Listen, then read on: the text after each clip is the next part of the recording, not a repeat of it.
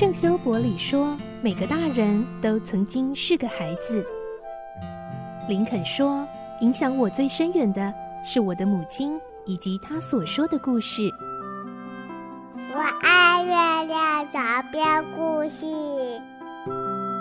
晚安，月亮床边故事。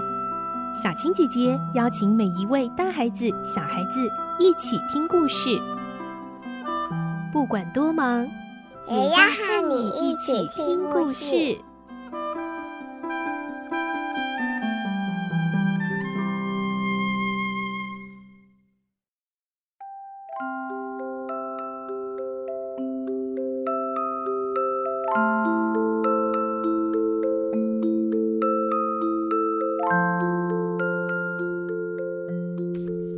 晚安，你和我们一起听故事。我是小青姐姐。今天我们继续来听《所罗门王的宝藏》的故事。今天是十七集。上一集我们听到，因为克达缅这位神射手，所以呢，大家猎获了一头大鹿，让大家吃得饱饱，精神十足的上路。后来他们走到了非常壮丽壮美的所罗门大道，大家都惊叹不已。而今天我们继续会听到，爱干净的古特上校在这里似乎也心情大好了起来，又开始梳洗整理自己的仪容哦。可是呢，梳洗到一半的时候，突然有土人出现攻击他们了。来听今天的故事。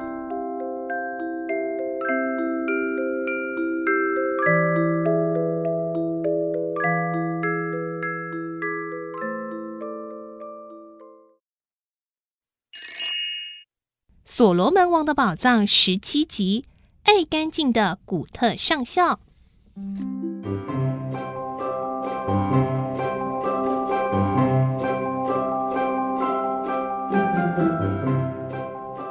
中午的时候，大家走到一片树林里休息。古特上校向四周围看看，然后笑嘻嘻地说：“这儿有好多可以生火的材料。”刚才吃的肝脏已经消化完了，现在烤点肉来吃，好不好啊？大家当然不会反对。四个人马上在树林中的一条小河边，用干树枝生起火来。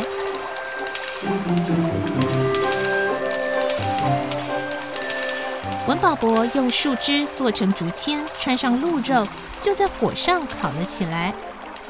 鹿肉经火烤过以后，发出了刺激食欲的香味，大家痛快地吃了一顿烤鹿肉，然后就在那里休息。他们回想途中所遇到的各项困难，越发觉得在山洞里因为寒冷和饥饿而死掉的土人翻土实在太可怜了。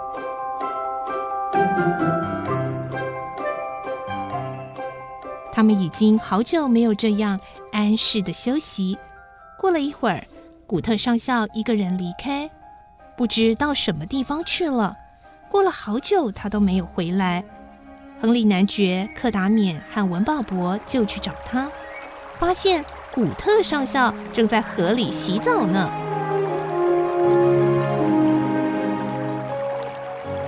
古特上校在海军多年，养成了喜好清洁、爱漂亮的习惯。现在他只穿了一件法兰绒衬衫，正在大洗特洗呢。洗完身上，他又继续洗衬衫的硬领，然后再刷干净裤子还有背心的尘土，又用鹿油把皮鞋擦得很亮。亨利男爵、克达缅和文保博看见古特上校在这个时候仍然要讲究服装和仪表，未免太过分了，就站在那里看着他。古特上校还是蛮不在意，又从衣袋里拿出一面小镜子来梳理头发。梳理完了头发，他又担心脸上的胡子，于是用手摸来摸去。亨利男爵向克达缅缩了缩脖子，说：“呃，我们的上校是不是要刮胡子啊？”古特上校真的要刮胡子了，他把鹿油抹在脸上，然后用一把小刮胡刀刮起胡子来。哈哈哈！哎，真爱漂亮啊！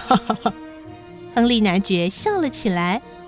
古特上校用路油刮胡子，好像很痛，时时皱起眉头，或哀哀哼哼的叫。哎呦，哎哎，使得在旁边看着的三个人不由得大笑了起来。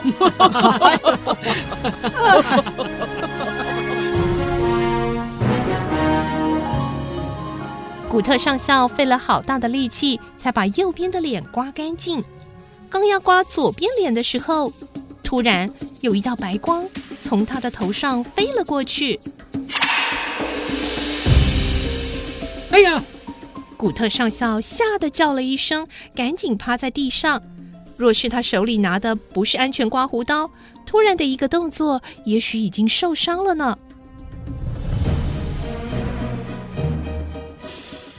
亨利男爵、柯达冕和文保博看见了那个光亮的东西，也紧张了起来，因为距离古特上校十几步的草丛后面，不晓得什么时候来了十五六个身材高大、有着赤铜色皮肤的土人。站在前面的那个十六七岁的年轻土人，头上插着一根黑羽毛，身上缠着豹皮。从正在刮胡子的古特上校头上飞过去的那道白光，原来就是他扔过去的匕首。不过扔歪了一点，没有刺着古特上校。可是上校吓得早已躲得远远的了。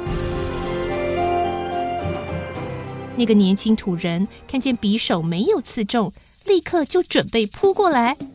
这时候，跟在他后面的一个白发老土人连忙拉住了他的手。那个年轻土人才停住脚步。后来，老土人拉着那个年轻土人一起走过来。亨利男爵和文保博赶快端起枪，做准备的姿势。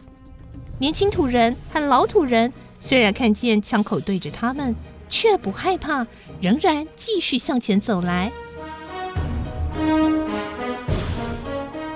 熟悉当地情形的克达冕立刻说：“快把枪放下！”他们根本没有看过枪，我先和他们谈谈再说。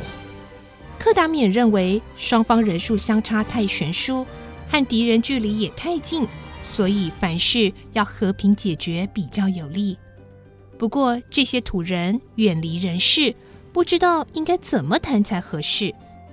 柯达冕顾不得那么多了，就试着用兹鲁土人话说：“大家好。”想不到他们的话居然可以相通。那白发老人说：“你好，你们是从哪来的？你们是做什么的？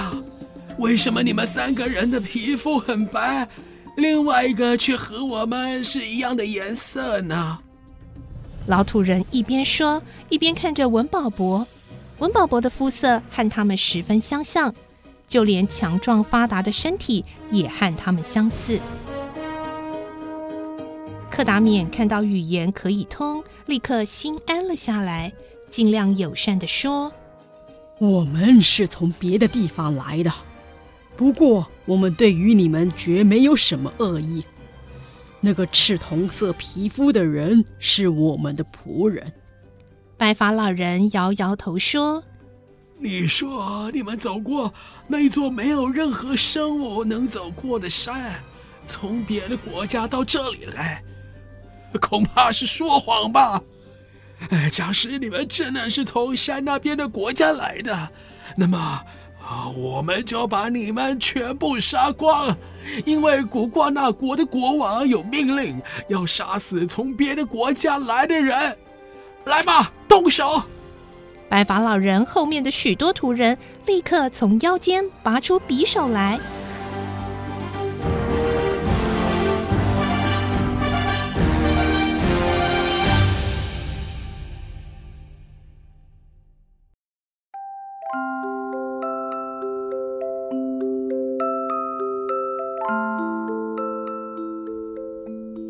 刚刚在最后，我们听到好紧张，好紧张哦！这个白发老人命令那些土人就要用匕首来威胁他们了，是不是一触即发的战争就要开始了呢？